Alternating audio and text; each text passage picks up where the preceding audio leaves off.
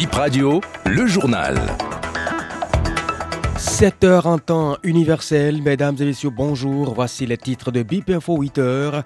Les démocrates vont-ils se plier ou non à la décision de la Cour? La question reste entière, assure dans le développement de ce nouveau point de l'actualité les propos de Nourinou Achade, président du groupe parlementaire Les démocrates. Et puis nous allons retrouver dans ce point de l'actualité notre envoyé spécial à Kiev, Rachida Oussou. Elle nous raconte dans l'élément qui vient les coulisses de l'entretien avec le président ukrainien. Bonjour. Le groupe parlementaire Les démocrates déçus suite aux dernières décisions de la Cour constitutionnelle, son président, le député Nouré Nouachade, l'a fait savoir mardi à l'hémicycle dans une conférence de presse. Il promet au nom de ses pairs agir en bon démocrate. Notre objectif n'est pas la course derrière les postes, mais une justice.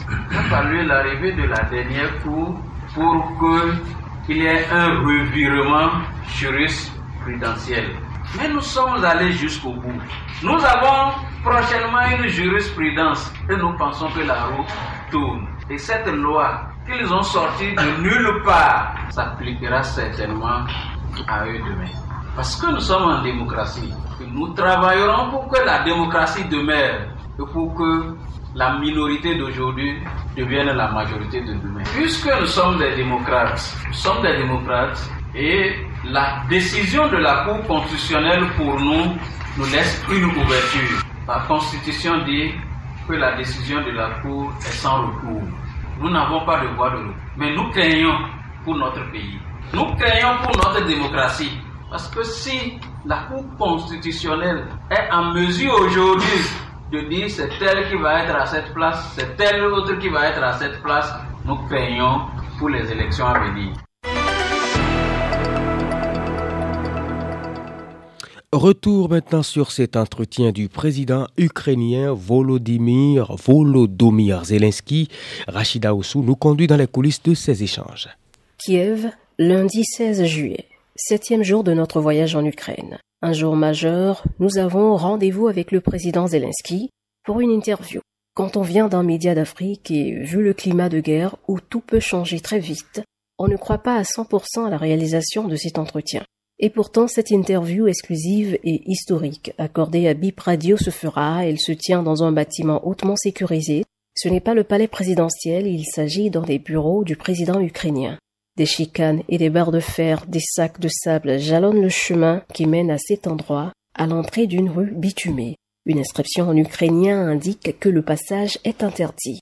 Au moins trois points de contrôle à franchir, présentation et contrôle de passeport et sacs fouillés au scanner. Les téléphones ne sont pas autorisés dans la salle où va se tenir l'interview.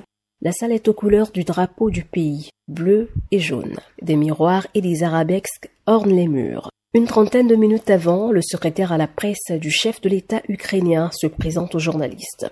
Volodymyr Zelensky fait son entrée vers 14 GMT plus 3. Il serre la main à chacun, les échanges se font en anglais, salutations, présentation, puis place à l'entretien. L'interview se fait en ukrainien, avec une interprète traduisant de l'ukrainien en anglais pour nous. Chers journalistes, je suis très heureux que nous ayons l'occasion de parler aujourd'hui. Nous n'avons pas beaucoup de temps, donc je ne pense pas que vous avez besoin de mes discours.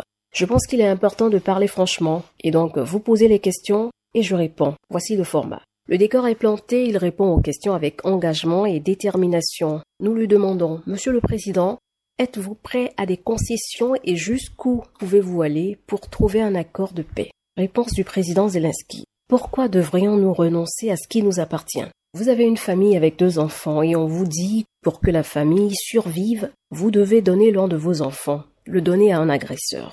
Est-ce que vous trahirez votre enfant même si vous devez risquer tout ce que vous avez? Les questions s'enchaînent, on lui parle de géopolitique, des conséquences de la guerre en Afrique. Après une heure d'échange, l'entretien est clos. Le secrétaire à la presse explique aux journalistes que l'agenda du président est chargé. La séance s'achève sur une photo de famille et des poignées de main.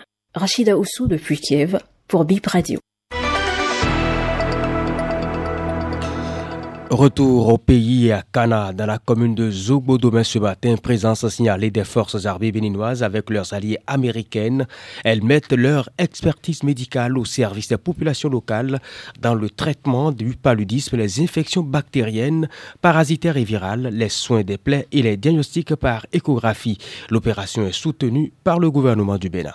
Et c'est la fin donc de BIP Info 8 heures. Merci de nous avoir prêté oreille attentive.